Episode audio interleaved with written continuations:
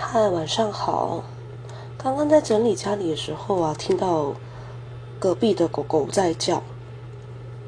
呃，应该说，我觉得听起来真的好像哀嚎，但不知道因会不会是因为是 husky 的关系，叫声无敌大声，而且是天天这样子。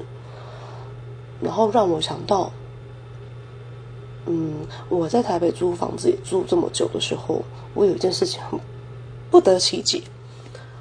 当大家的房子都大概七八平的时候，你怎么会想要养一只 husky 啊？